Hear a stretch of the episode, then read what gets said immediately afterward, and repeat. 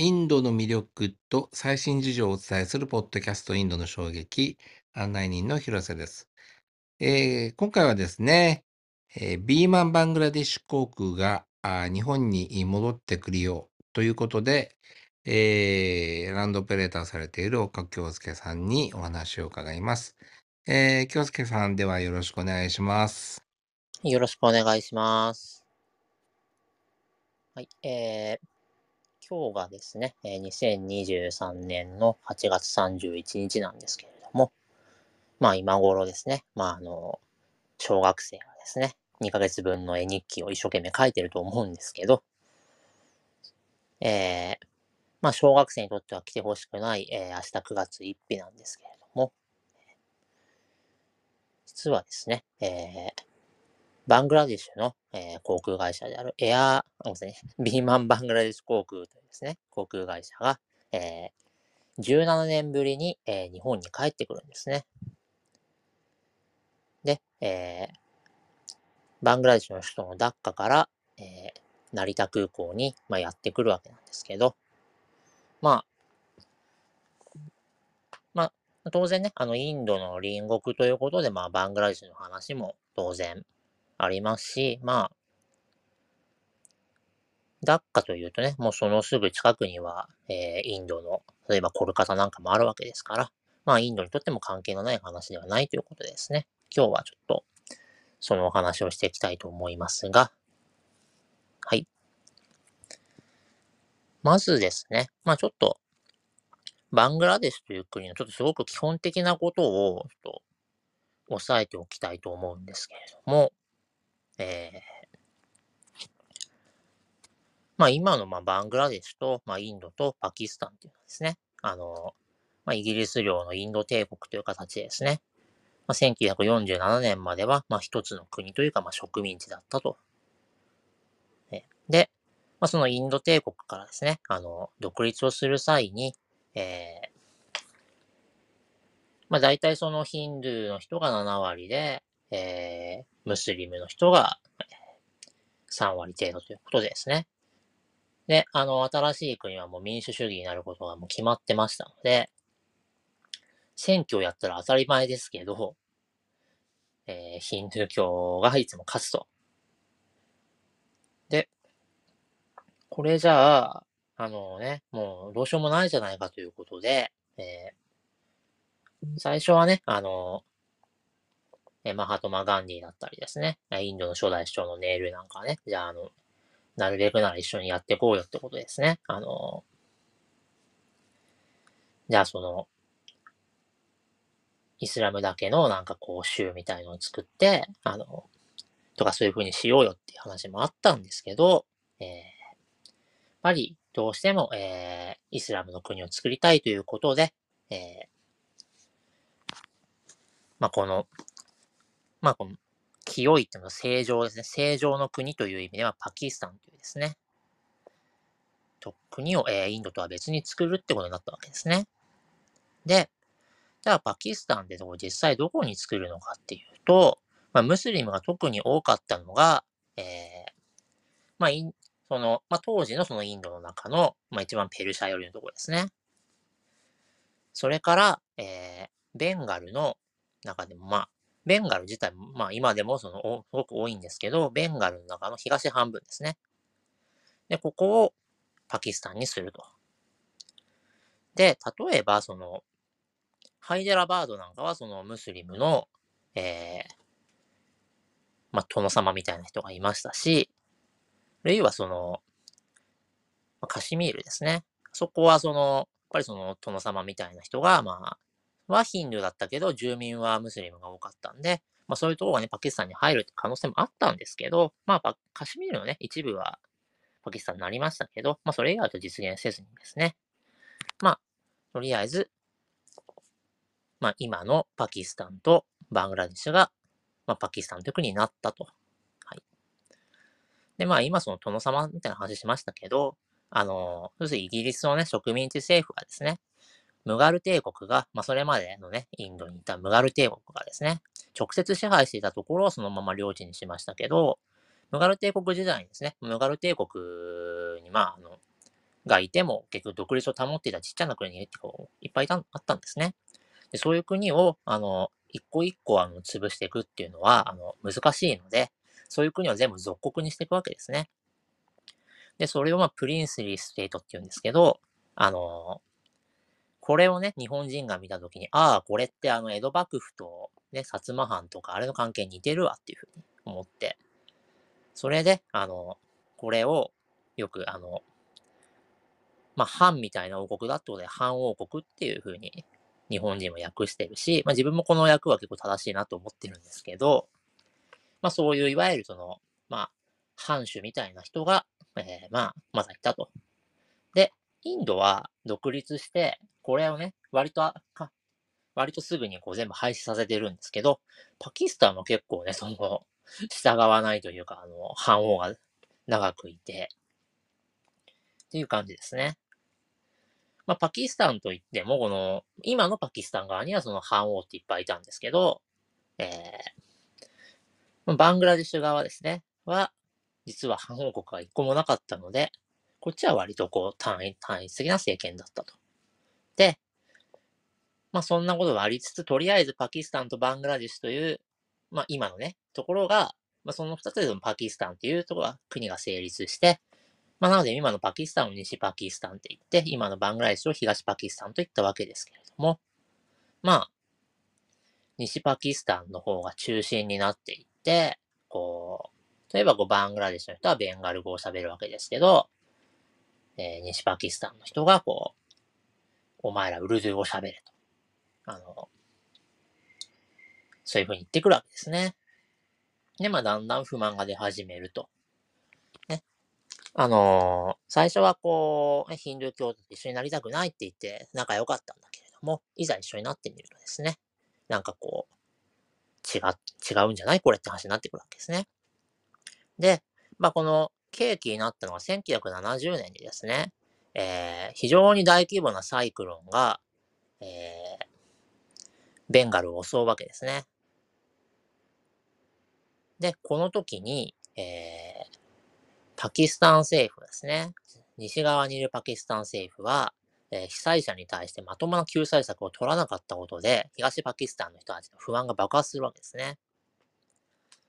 まあ、それ、それでまあ、その、まあ、翌年には内戦と。まあ、内戦といっても実際には西対東って感じで内戦っていうかどうかと思うんですけど、まあ一応一つの国としては内戦ってことになるわけですね。で、で、あの、パキスタンとはまあ仲が悪かったインドはですね、ここぞとばかりに東パキスタンの独立を支援するわけですね。で、インドはその当時バックにソ連がいて、逆に、えー、パキスタン、西パキスタンのバックには、まあ、中国がいたと。で、まあ、この1970年頃っていうのは非常にこう中国とソ連が対立を深めていた頃なんですね。まあ、それで結局中国とソ連の代理戦争のような形にもなりまして、で、えー、まあ、インドとパキスタンが直接、えー、これも3度目の、えー、まあ、ドンパチが起きまして、まあ、この第3次インパ戦争の結果ですね、まあ、インド、ソ連チームが、えー、まあ、パキスタン、中国チームに勝ってですね、えー、東パキスタンが、まあ、ベンガル人の国という、えー、意味のバングラデシュという国として独立するわけですね。ただ、まあ、ベンガル人の国って言っても、あの、あくまでベンガルの東半分だけがバングラデシュですので、西半分は、えー、インド領の、まあ、ウエストベンガル州であるってことは、ちょっと忘れないでほしいかなと思います。で、ここは国は違うとはいえ、まあ、今の経緯からね、結構インドとバングラデシュ自体は仲がいいので、もう東東西ベンガルのね、間の人の往来って非常に激しくてですね、あの、ここは、あの、それこそね、あの、ヨーロッパみたいな感じで、あの、毎日通勤してるような人もいるぐらい、高齢が激しいところでありますね。ということで、えー、1971年にバングラデシュは独立するわけですけど、で今まではね、あの、パキスタン航空が当然飛んでたわけですね、ここに。で、もっと言うと、パキスタン航空っていうのはですね、1969年に、えー、初めて日本船を出すんですけど、日本船を初めて飛ばしたのは、えー、パキスタンの最大の都市であるカラチだとか、まあ、首都のイスラマバードではなくですね、えー、ダッカから羽田への路線っていうのが、えー日本への初出航なんですね。まあ、ただそれはパキスタン航空ですよね。ということで、えーじゃあ独立したバングラデシュとしては当然、えー自分たちの航空会社を作らなきゃいけないってことになるわけですよね。はい。で、まあもう本当に独立したもう翌年とかですね、1972年にはですね、えーもうバングラデシュビーマン法令というですね、法令が出て航空会社をもうサクッと作ると。で、このビーマンっていうのは、あの、これはピーマンではなく、この飛行機って意味ですね。はい。で、それでですね、えーこの時に、まあ、当然そのバングラデシュ航ごめんなさいね、あの、パキスタン航空の、まあ、中の一部の業務を、まあ、移ったっていうことも言えるわけで、えーまあ、それこそね、あの来年の3月に例えば福井、福井なんかそうなりますけど、あの JR からですね、あのいわゆるその新幹線の並行在来線と分離される時のみたいにですね、こう、まあその、人であったり、えーまあ機材であったりですね、そういうものがある程度は譲渡されていくんですけれども、まあそれだけじゃなくて、それこそエアインディアが、あの、かなり支援するわけですね。で、まあそれ以外にも結構あの、日本が機材をプレゼントしたりとかですね、割とこういろんな国の支援を受けたりしてるわけですけれども、で、まあさらに言うと、まあその、バングラディッシュの空軍がですね、ある程度、その、民間の航空会社を、えーまあ、助けるというような形で、えービーマンバングラデシュ航空というのが、まあ、できていくと。で、インドの、まあ、そもそもの、インドのそもそものその航空の起こりというのが、えーまあ私よくこのインドの衝撃のポッドキャストで名前出す人ですけど、えー、タタ財閥の4代目のですね、JRD タタという人が、えーまあ、カラチから、えーボンベイって今のムンバイですね、まで初飛行したっていうのが、このインドの航空史の始まりでして、まあ、これがエアインディアになっていくわけですけど、まあ、このような経緯から、えーまあ、その JRD タタっていうのはある意味では、この、パキスタンの航空の父親でもあるわけですよね。で、実際その、まあもう全然分離独立してその後ですけど、あの、JRD タタですね、もう、だいぶおじいちゃんになってから、その、まあ何十周年っていう時にですね、記念飛行なんてことをやって、またカラチにのこのこ行くわけですけれども、そこで、まあ、パキスタン航空のからですね、まあ、あの、あなたが何しに来たのかもう分かっているからって言われて、こう、いろいろ司祭協力してくれると。まあ、それはもうその JRD タタっていう人がもうその、あの、敵国の人だとかそういうの関係なくですね、パキスタンにとっても航空の父であると。で、まあ、そのパキスタン航空からまあさらに枝分かれして、で、まあ、さらにそのエアインディアからの支援を受けているということを考えればですね、ビーマンバングラデシュ航空というのもですね、あのまあ、エアインディア、パキスタン航空の長男、次男としてまあ三男のような感じになるわけですね。でですね、最初はですね、あのまあ、この当時の、えーもうこの1972年なんていうのはもう一応ある程度ジェット機が普及している頃ではありましたけれども、最初はですね、このダグラス DC-3 とかですね、フォッカー F27 っていうですね、まあ、プロペラ機を使って、まあ、とりあえずその首都のダッカから、まあ、チッタゴンとかですね、そういうあの、国内線を飛ばし始めるんですね。ただまあ徐々にこういろいろ機材を取り揃えていって、えーまあ、ボーイング707っていうですね、あの、長距離を飛べるジェット機なんかも手に入れてですね。まあ、それで、えーまあ、70年代から80年ぐらいにかけて、まあ、あのもともとのね、まあ、宗主国の、まあ、イギリスの、まあ、ロンドンであったりね、えー世界最大の都市であるニューヨークとかですね、いろんなところにまあ飛ばし始めて、1980年には、えーダッカからバンコク経由で成田線というのが飛び始めると。で、もうこのね、1980年なんで国際線はもう成田なんですね。だからエアインディアとか、あの、パキスタン航空は、えーまだこの羽田が国際線を受け入れてた頃に飛んでるので、羽田就航歴があるんですけど、えービーマンバングラデシュ航空は、えー今日というか、明日以降に至るまで羽田空港に乗り入れたことが今のところはありませんと。いうところで、えー飛ばし始めるんですけど、1980年に飛ばし始めた第1弾に関しては、えー翌年には終わってしまいますと。まあ、そんなに多分、交流なかったんでしょうね。えーあの、バングラデシュのね、あの国旗って当然あの、あれは日本みたいにね、あの、アジアからもあの、一流の国を作るんだっていう意気込みであれ、ああいう国旗にしてるわけですけど、まあ、憧れは憧れであって実際にはほとんど交流のない国だったというのが、まあ、1980年の時の実情ではありますと。まあ、ただね、まあ、だんだんだんだんこう、あの、お互いの関係も深まっていく中で、えー1990年ですね、まあ、今度はまあ、ダグラスの DC-10 っていうですね、飛行機で飛び始めるわけですけど、今度はですね、あの、まあ、前回の反省を生かしてかどうかわからないですけど、えーダッカ、シンガポール、バンコク、成田っていうんですね。飛んでですね。まあ、こちらの方は一応2006年まで結構長続きをしますと。いうところになりますと。これでですね。で、えー、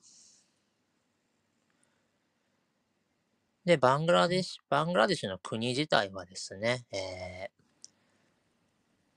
まあずっとまあ軍政みたいな感じだったんですけれども、1991年にまあ、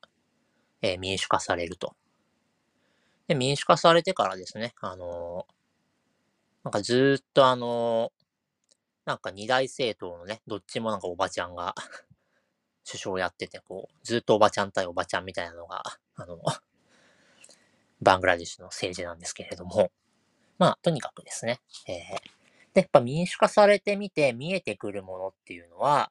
えービーマンバングラデシュ航空というのがいかにこう、汚職が進んで放満経営だったのかというところですね。そういうことがまだな分かってくると。で、プラス、まあ、で、民主化されていろいろやってきて、だんだんこう市場も開放してくるわけですね。で、えー、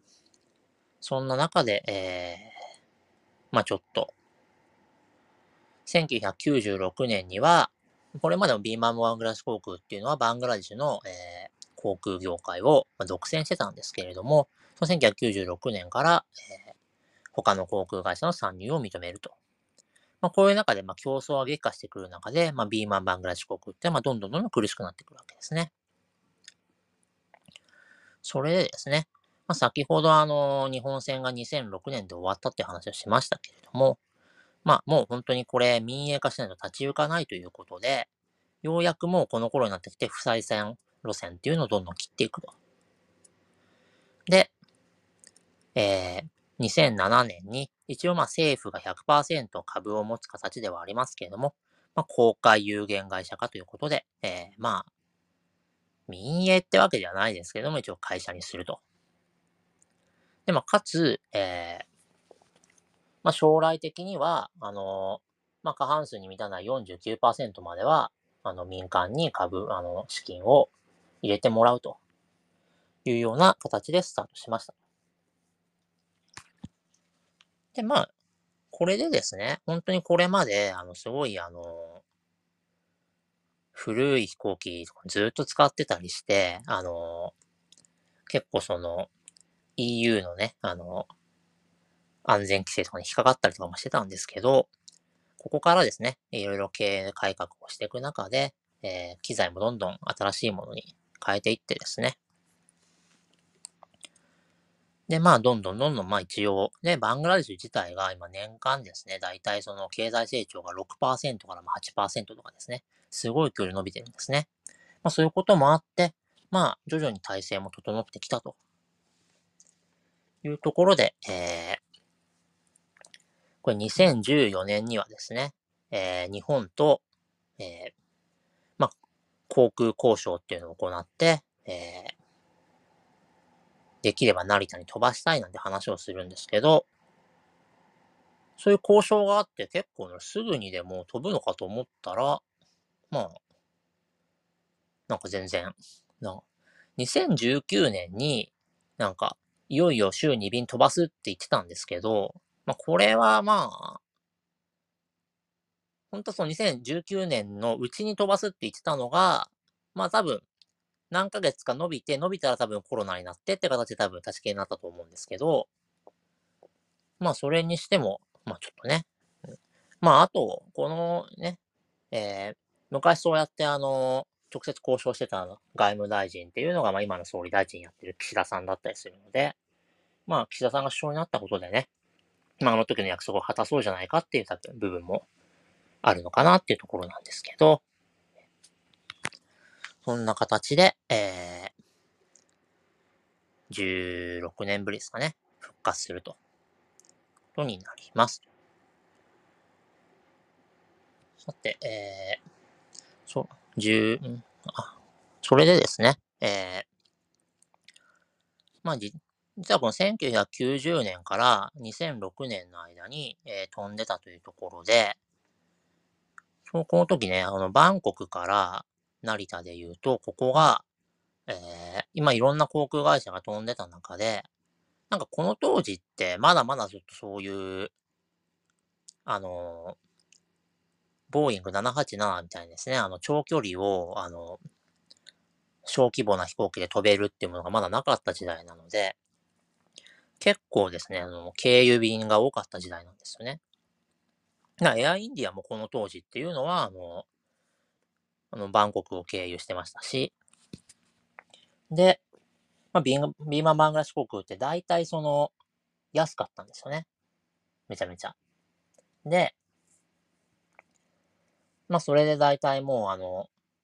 週に1本しかないんで、もうすぐにですね、あの、もう長期滞在しているようなバックパッカーが買い占めちゃうというような状況があって、で、ただ、まあそういうそのバックパッカーの人たちがですね、みんなこう空飛ぶ缶オケって言われたんですね。まあそれだけその、なん乗り心地であったり、その安全、安全性に疑問があると。まあいうような状況だと。だから、あの、まあちょうどね、この1990年から2006年の間っていうと、まあ例えばその猿岩石なんかがあったりして、まあバックパッカーが増えた時代ではありますので、まあ結構ね、まああの、お世話になったという方とかですね。まあ、お世話になってなくても、まあ、存在はよく知ってるとかですね。そういう方は結構ね、まあ、いらっしゃるんじゃないかと思いますけれども、えー、まあ、そうするとね、あのー、その時のイメージで、あの、その時のイメージで、あの、ビーバーバングラシ航空を語る人が今でも結構多いんですけど、まあ、先ほど申し上げました通り、その2007年のね、公開有限会社化以降っていうのは、すごくその、機材も整えてますので、多分ね、その時代のイメージから見たらすごく多分びっくりすると思います。びっくりするって言ったって、まあその、ね、そのシンガポール航空とかとか、タイ国際航空とかと比べたらどうかっていうと、まあそこまでじゃないかもしれないですけど、でも、昔のね、あの、本当に乗ったらガタガタ揺れるみたいなね、ああいうイメージではもうないので、えー、まあ、多分ね、明日、あのー、成田空港、ね、あのー、明日と、着、到着あさってか。まあ、とにかくあの、初飛来とかをね、あの、見に行く方もいらっしゃるかと思いますけれども、多分ね、昔のイメージとは大違いの結構綺麗な飛行機が飛んでくると思います。はい。さまあ、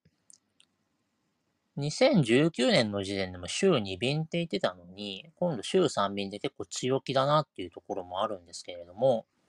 まあ実際ね、あのー、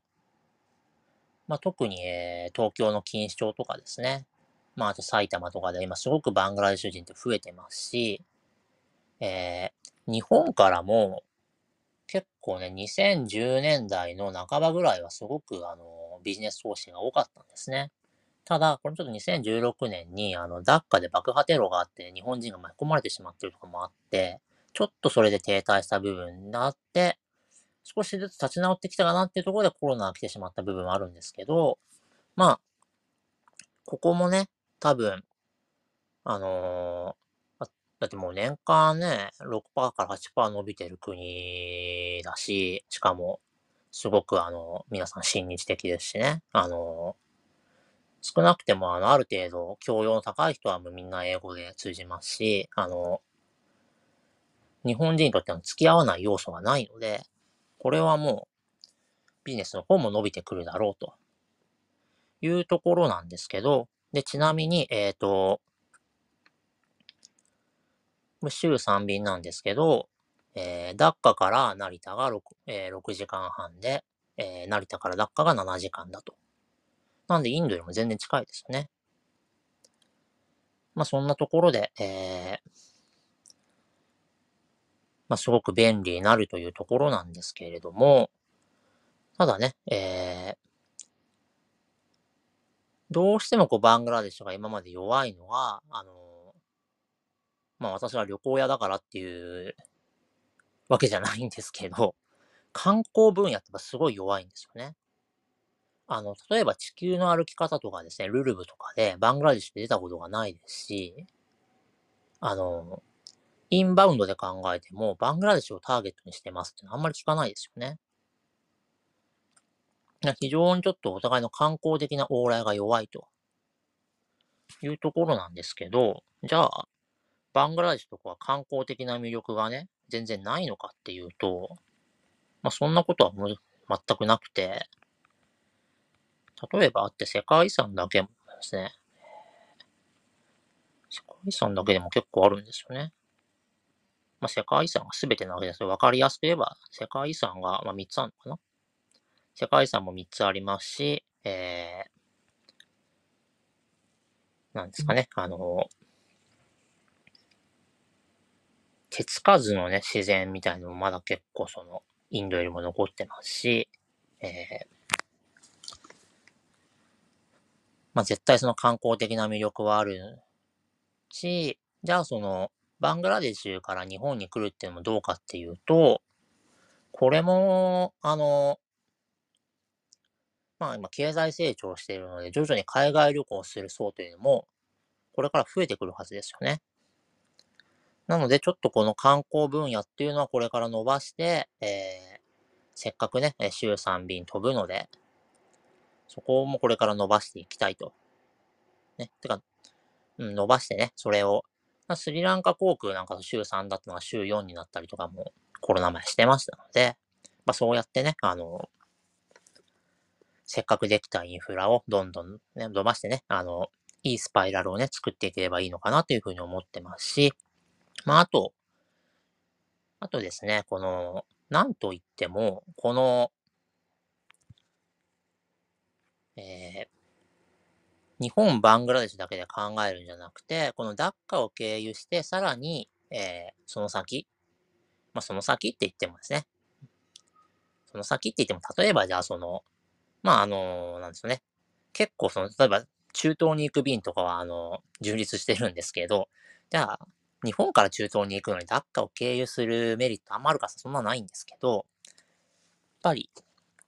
やっぱり大事なのはインドですよね。で、あの、ダッカを経由して成田から、えー、その、バングラデシュに近いコルカタですとね、あの、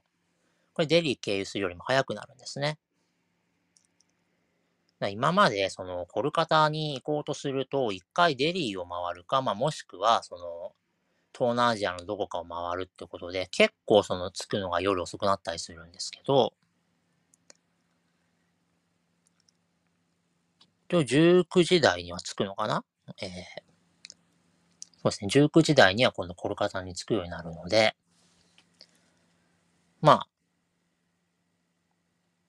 まあ日本で言えばちょっと深夜に入りかけみたいな時間になるので、まあ、まあ一応常識的な時間にはついて、とりあえずすぐ寝れると。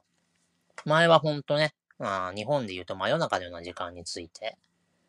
っていう感じで非常にあの、疲れたんですけど、今度はですね、あの、コルカタにも行きやすくなると。まあ、コルカタ自体が、もうビジネス的に考えても、あの、ちょっとね、あの、大都市の割にはちょっとなんですかね、その IT を中心といった産業的なもの、ちょっと、その南インドと比べて遅れてる部分は正直あるんですけれども、でもやっぱり巨大市場ですし、で、観光という面で考えてもね、コルカタ自体が非常にあの、まあ今その産業がちょっと遅れてるっていうのを逆に言うとね、ちょっと昭和レトロなところが残っていたりとかですね、もしますし、えー、近くにはあの世界遺産ですね、サンダーバンズ国立公園とかですね。で、あの、まあもう間もなくこれも世界遺産になることがもう内定してるですね。シャンティニケトンなんてところがですね。あと、ダあとダージリンヒマラヤ鉄道とかですね。そういうところにも行きやすくなるというところで、えー、ちょっとね、あの、せっかくバングラデシュ、バングラデシュの航空便ができたから、バングラデシュに行ってみようと、そうそうね、いいんですけど、それだけじゃなくて、それを使ってインドにも行ってみようと。もっとね、こう、東インドっていうところをね、まあ、もし、ウエストベンガルと、まあ、バングラデシュは当然もともと同じベンガルだったんで、もう国で考えてね、ベンガルっていうところに行ってみようっていうですね。そういう、そういうですね、えー、往来をですね、あのまあビジネスも観光もね、増やしていけたらいいかなというふうに思っております。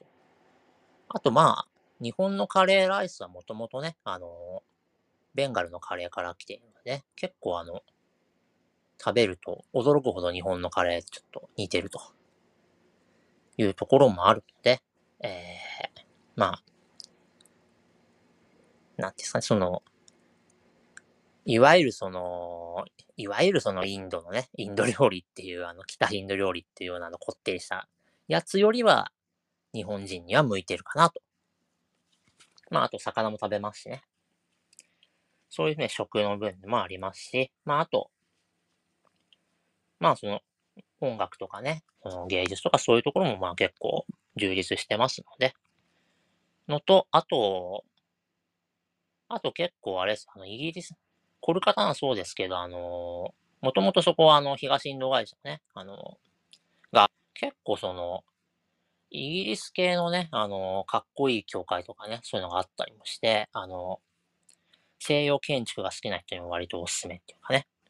これもで非常にあの、なんですかね、あの、まあ、東ベンガルも西ベンガルも両方ともすごく多分、えー、魅力があるけど、今までちょっと行きづらいところだったと。あの、だからデリーとかに比べると近くて遠いようなところだったのが、これからは本当に近くて近くなるので、ちょっとね、あのこういうとこの、えー、ムーブメントを作っていけたらなと。あと、まあやっぱ最近ね、あの、やっ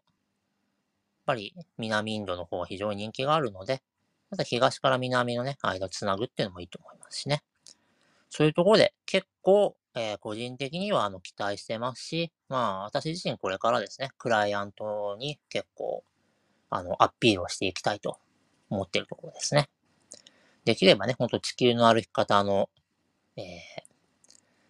バングラデシュ編とかですね。まあ、もしくは地球の歩き方のこう、東西ベンガル編なんていうのがね、こう、できるぐらいまで、えー、人を送り込みたいなと思っております。というところで、えー、なんていうんですかね。未だにちょっと世界、世界じゃないです。空飛ぶ棺桶みたいにね、思っている方がいらっしゃったとしたら、ちょっと認識を改めてほしいかなと思いますし、もうちょっと空飛ぶ棺桶っていうふうにね、もう、イメージこびりついちゃってる方は、ちょっと、え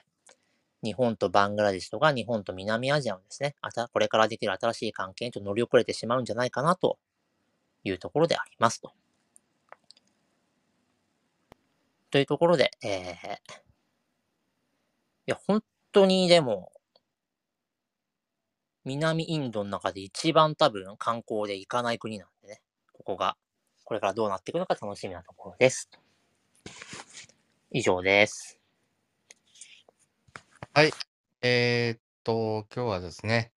えー、南アジアですね。えー、っと、バングラデシュ、ビーマンバングラデシュ航空について、えー、ランドオペレーターの岡京介さんにお話を伺いました。えー、京介さんどうもありがとうございました。ありがとうございました。